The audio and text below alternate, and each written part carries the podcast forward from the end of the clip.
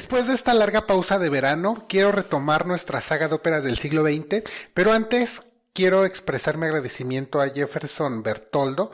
Gracias por escuchar todos los episodios y por tus comentarios. Si tienes alguna sugerencia o tema en mente, no dudes en avisarme. Pero también quiero aprovechar para enviar saludos a Viridiana Gutiérrez, quien me escucha desde la Ciudad de México, a Beatriz Romero, a Antonio Miranda, a Elías A. También a Rubén García, a Carlos Tello, a Luz María Gómez Echegoyen, a Karen, que me escucha desde su corazón, a Aida Pérez López y a la tía Enrique. También a José Velázquez, pero sobre todo a mi esposo, quien además es mi mayor crítico. Gracias a todos ustedes por escucharme y comentar sobre mis episodios. Por favor, sigan escribiéndome. Si no utilizan Twitter, también me pueden encontrar por Facebook, porque sus comentarios alegran mi día. Así que realmente los aprecio. Los invito también a suscribirse si aún no lo han hecho y a calificarme con cinco estrellas si me escuchan por Spotify. Pero continuando en orden cronológico, después de Tosca, que se estrenó en 1900, nos vamos a trasladar ahora a Praga, en la actual República Checa, porque el 31 de marzo de 1901 se estrenó Rusalka.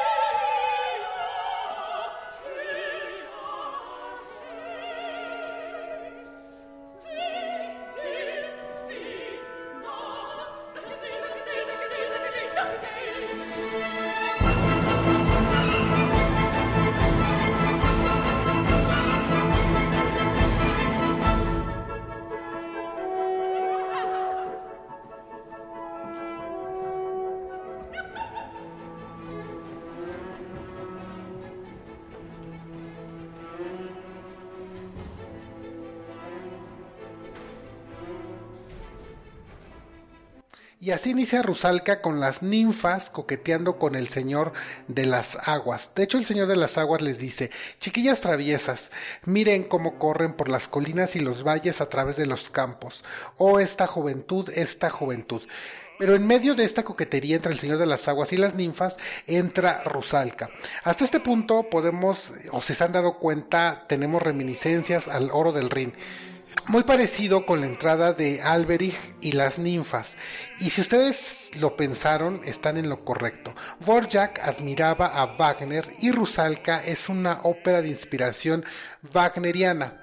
Aunque eso sí, Vorjak se deja influir por su estilo, pero nunca lo imita por completo.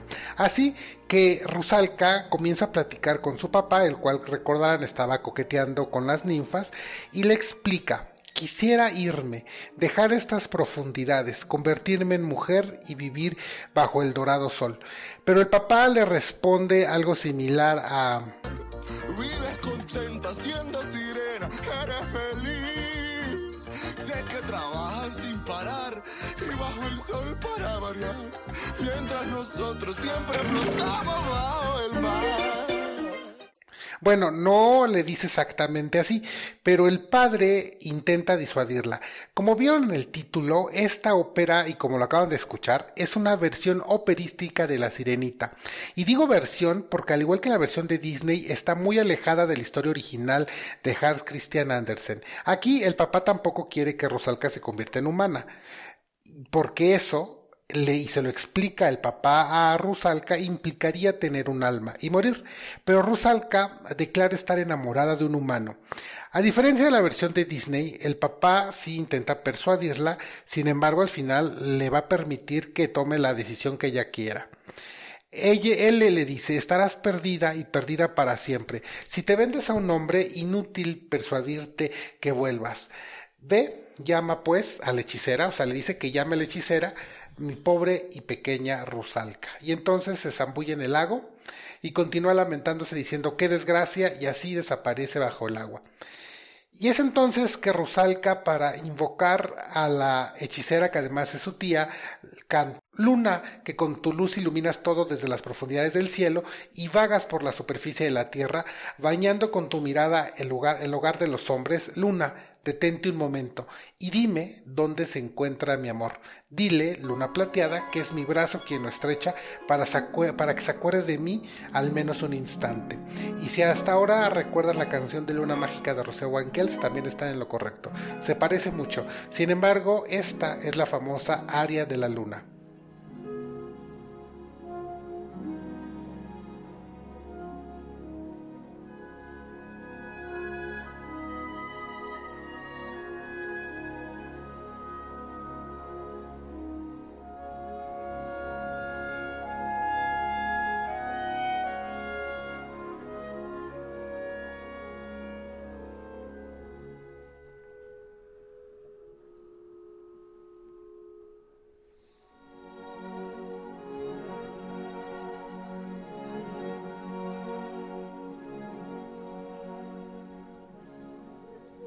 see.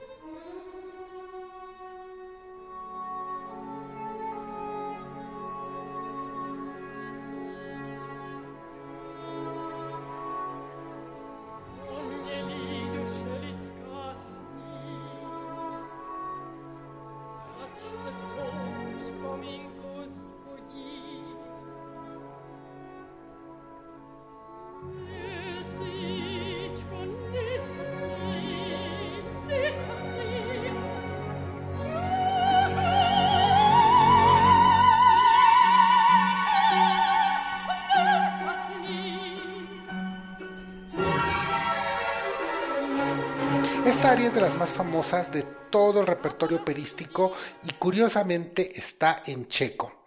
Con esta súplica logra despertar a Heshi Baba, ya recordarán que en la saga de brujas de la temporada pasada les conté que Heshibaba, a diferencia de Úrsula, la mala de la sirenita, no tiene planes ocultos. En realidad Heshibaba le advierte claramente y de manera muy puntual que al ayudarla, ella, al convertirse en humana, no podrá hablar y que si no logra enamorar al humano, ella quedará maldita por siempre. Sin embargo, con esta misma advertencia acepta Heshibaba. Por cierto, otro detalle es que Rusalka es una ninfa de mar, no es una sirena. Hay, una pequeña diferencia porque eso está basado en el folclore eslavo. Pero Rusalka acepta y entonces Heshibaba canta Kyuri Murifuk, que es algo así como un abracadabra en checo.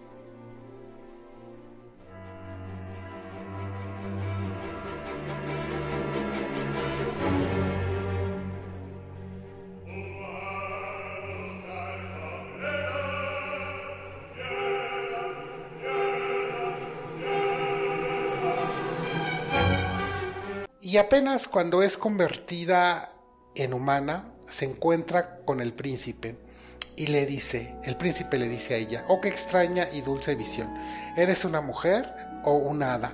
Has venido a proteger a la extraña criatura que vi entre las sombras del bosque, se refieren a un venado que estaba, que lo estaban cazando. ¿Has venido a interceder por ella, por la pequeña, aquí les digo, sierva blanca? ¿O viniendo a mi encuentro quieres ofrecerte en botín al cazador? Y Rusalka, que ya no puede hablar, simplemente se tiende a sus brazos hacia él. Pero a lo lejos se escucha a las hermanas de Rusalka buscándola.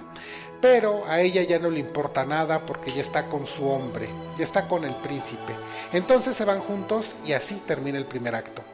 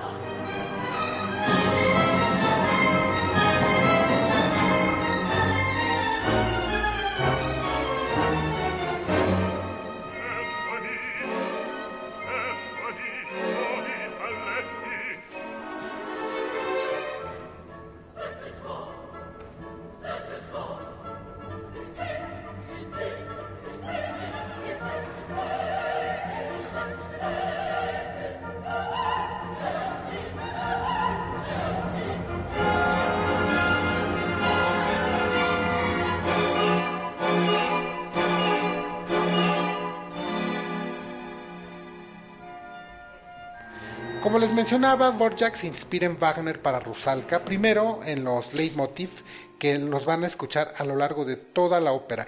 De hecho, seguro ya se dieron cuenta del primero, que es el que se escucha en la área de la luna y después con la área del príncipe que acabamos de oír. Además, el color orquestal es muy wagneriano, pero lo más importante es su temática y su lenguaje. Esta, como les dije desde el inicio, es una ópera en checo, no en italiano y no en francés. Vorjak había regresado de Estados Unidos en 1895 con un interés renovado por las temáticas de hadas. Por eso cuando Vapil le ofreció el libreto a Rusalka, el compositor, de, de, hecho quiero que sepan que él, le ofreció el libreto a través del, del director del Teatro Nacional, él cuando tuvo en sus manos el libreto dijo inmediatamente que sí. Y él quedó encantado con el libreto, aunque curiosamente este ya había sido rechazado cuatro veces antes. Afortunadamente Borjak, a Borjak aceptó y qué bueno porque dudo que alguien más lo hubiera quedado así de bien. Pero en el acto 2 comienza con una ayudante de cocina echando chisme con el guardabosques, que también el guardabosques es su tío. Y él le dice, el príncipe ha encontrado en el bosque una extraña criatura, pero más extraño aún es que quiere casarse con ella. La ha encontrado en tus bosques, en tus espesos bosques, le dice al guardabosques, claro, pero poco importa dónde la haya encontrado. Yo, tío, tendría miedo de ella. La chica es muda, y el guardabosques le dice, nuestro bosque es frecuentado por fuerzas malignas y personajes extraños que vagan por él a medianoche, y si el alma de un hombre es débil, será embrujada por la hechicera muy fácilmente. Y, Has, que es como le llaman al Señor de las Aguas, la arrastrará hasta el fondo. El que vea desnudas a las ninfas del bosque será embrujado por el deseo que Dios nos proteja del mal. Pero la ayudante de cocina le, le dice, la vieja jata cuenta que el príncipe es inconstante, que, que su amor ya se difumina, que ya ama a otra y que ya tiene en la cabeza a una bella princesa extranjera. Si ya conocen la sirenita, sabrán que habrá otra mujer en disputa. No va a ser tan fácil para Rusalka. Y esa princesa de la que estaban este, chismeando el, el guardabosques con su sobrina, la ayudante de cocina, llega. Pero esta princesa extranjera entra y ve al príncipe a Rusalka y para ella misma y muy enojada y resentida dice, no es amor lo que siento, sino cólera, de ver a otra donde quiero yo estar. Si no soy para él, que se destruya su alegría.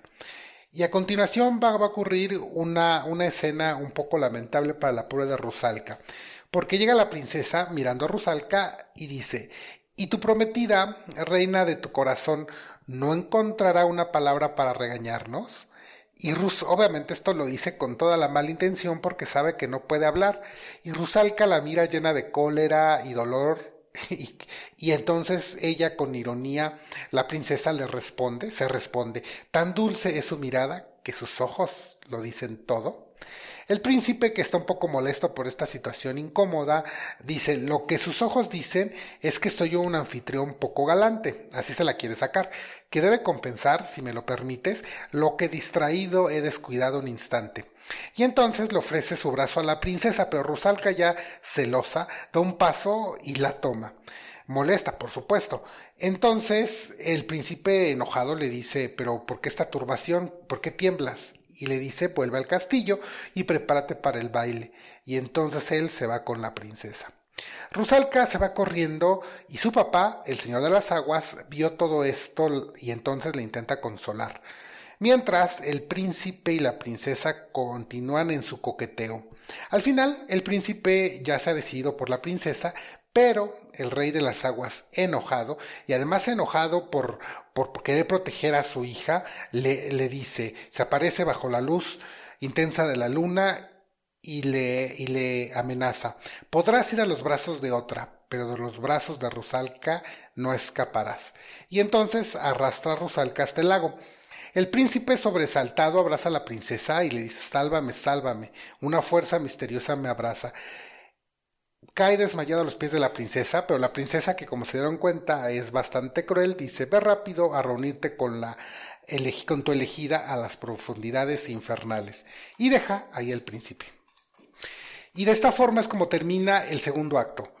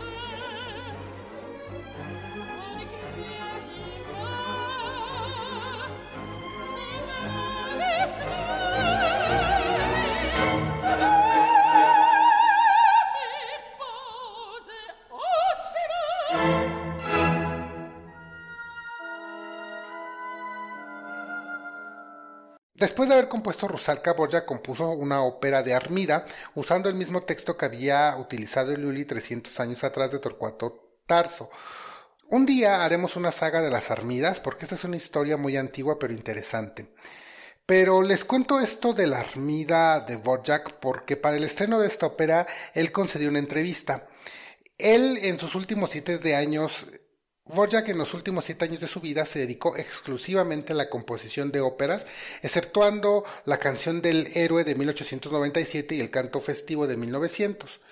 Pero este interés por la ópera, les digo que fue confirmada en esta entrevista para el periódico vienés este, que se llevó a cabo debido a este estreno de Armida en 1904. Cuando le preguntaron sobre sus planes a futuro, respondió, con gusto se lo diré. En los últimos cinco años no he escrito otra cosa que óperas. Si Dios me da salud, lamento decirles que Dios no le dio salud, después del estreno de Armida murió, me dedicaré con todas mis fuerzas a la composición de óperas. No por un vano deseo de gloria, sino porque considero que la ópera es la forma más adecuada, incluso para el pueblo. Fíjense qué curioso, ¿eh? La forma más adecuada incluso para el pueblo. Amplios sectores de la población escuchan esta música muy a menudo, mientras que si compusiera una sinfonía tendría que esperar mucho tiempo antes de que se interpretara aquí. Me ha encargado obras de cámara, pero las rechazo todas. Mis editores saben que ya no escribiré nada para ellos. Siempre me preguntan por qué no compongo esto o aquello. Ya no tengo gusto por esos géneros, aunque me considero un sinfonista. Hace muchos años que he demostrado una inclinación predominante por la composición dramática. También mencionó que ya tenía la intención de componer una, ópera basada en un tema de cuento de hadas desde que regresó de América, como les decía al inicio de este episodio. Y es curioso, pero el libretista de, de Rusalka ya conocía a Borjak. Borjak había sido profesor de piano de su esposa, pero él tenía miedo de entregarle el libreto a pesar de que se habían reunido a tomar el café algunas veces, porque Borjak le había dicho que ya estaba harto de los escritores y que quería lanzarlos a todos por las escaleras. Entonces, esto que le decía, él, él lo sentía el, libretista como una amenaza, casi casi como una advertencia para que no le propusiera ningún guion. Con todo, o mejor dicho, ningún libreto, con todo y que ya le habían dicho que ese libreto de cuento de hadas y lleno de folclore checo era perfecto para Borjak. Entonces, con la intervención del director del teatro, ya que el libretista nos animaba, y es así como Shavala, que es el confidente que les digo más cercano de Borjak, nos, nos cuenta que Rusalka lo cautivó tanto que Borjak lo compuso de un tirón Citándolo, Borjak estaba tan absorto, casi diría hipnotizado, que compuso sin descanso y de un tirón, o de un jalón, como solía decir, y con un entusiasmo inalcanzable lo terminó. Como les digo, les cayó prácticamente del cielo.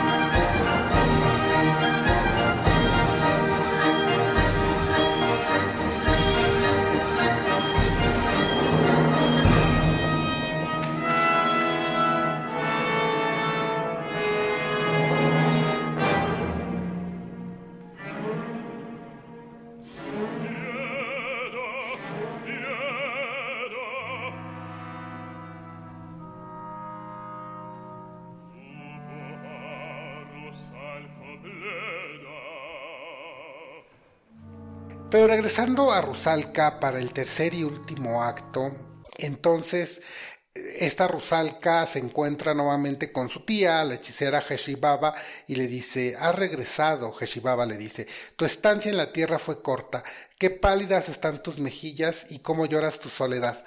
¿No te han gustado los besos humanos? ¿Su cama no te ha calentado? Y Rusalka, muy triste, le responde, oh, qué desgracia, qué desgracia, querida tía.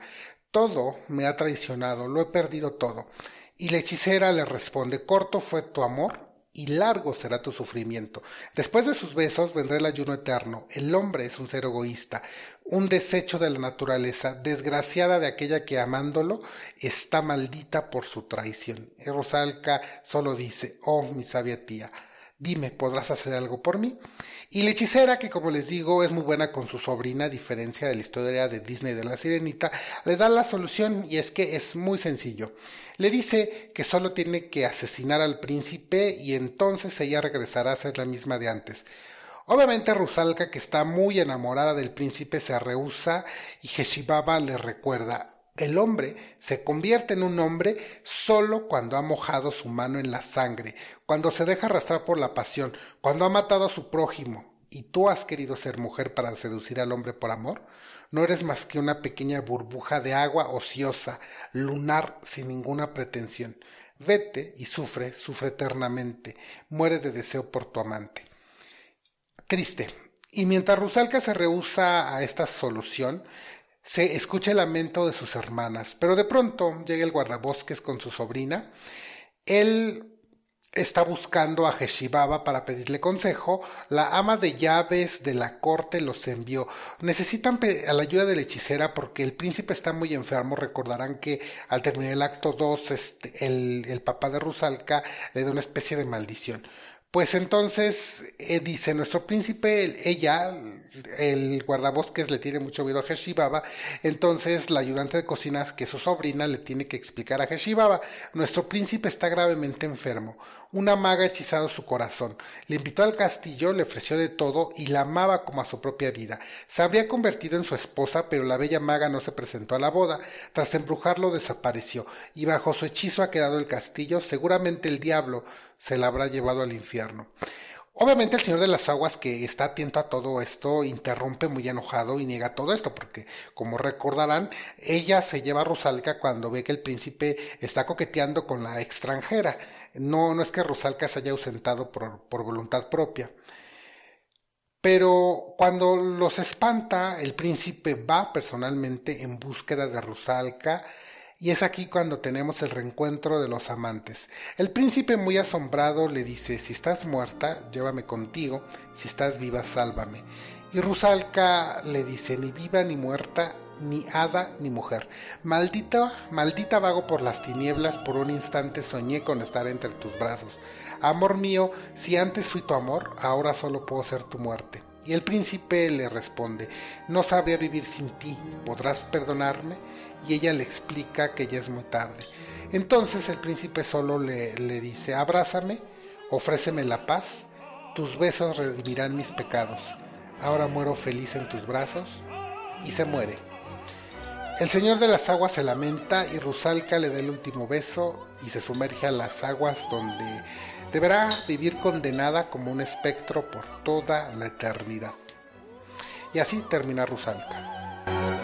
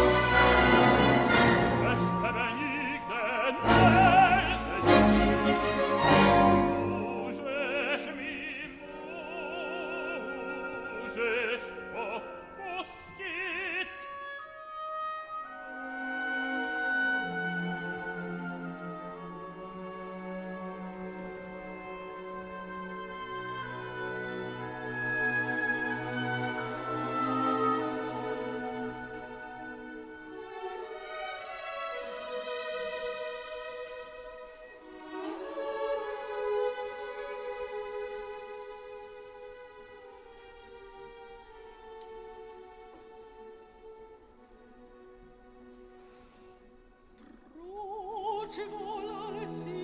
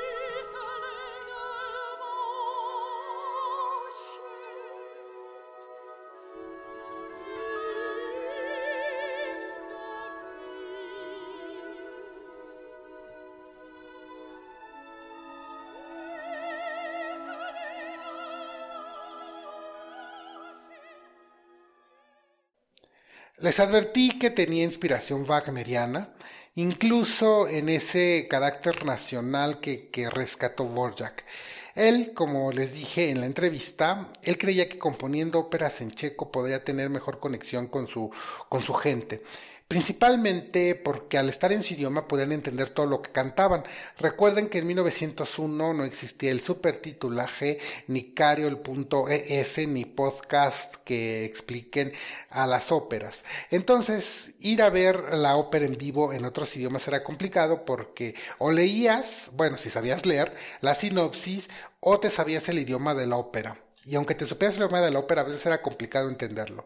Entonces Borjak acertó porque Rusalka fue un éxito rotundo y sigue siendo un éxito en este 2023 porque el año pasado, o sea, durante el 2022, Rusalka fue la ópera número 23 en el ranking de las 50 óperas más representadas según Opera Base con 181 funciones en 29 producciones distintas a lo largo del mundo. Nada mal, insisto, para una ópera en checo y que toma una historia folclórica eslava que para la mayoría del mundo pudiera ser distante. Aunque claro, si nos ponemos a analizar un poco, es la, historia de la llorona y que atrae con su sensualidad, o, también hay otros entes en el interior de la República que logran atraer a hombres con su sensualidad y su belleza para ahogarlos o matarlos. Es una historia que se repite también acá. Pero bueno, esta es una ópera que además del orquestal se disfruta como lo han escuchado en lo vocal, porque las líneas son bellísimas, ya como lo escucharon. Y si aún no la conocen, créanme que hay muchas grabaciones en Spotify. Operavisión aún tiene disponible su versión de la Compañía Nacional Holandesa. Es una historia interesante, moderna, que quizá no es la mejor producción en cuanto a cómo aterrizaron la historia. Sin embargo, está subtítulos en español y está decentemente cantada y sobre todo, como les digo, está, pueden poner los subtítulos de traducción automática al español si al igual que yo no entienden el checo. Hasta este momento ya vimos una ópera inglesa, una italiana, una checa. Hasta el momento. Y ahora es, llega el turno de irnos con los alemanes, porque la ópera del siglo XX no se entiende sin Richard Strauss. Por lo pronto, los voy a dejar con la canción más famosa que compuso Borjak, llamada Canciones que me enseñó mi madre. Pero antes de dejarlos con esta canción y Ana Netrebko cantando, les pido que se suscriban y me califiquen con cinco estrellas si me están escuchando por Spotify pero, pero sobre todo les pido que sigan viendo y escuchando mucha, mucha ópera. Hasta la siguiente.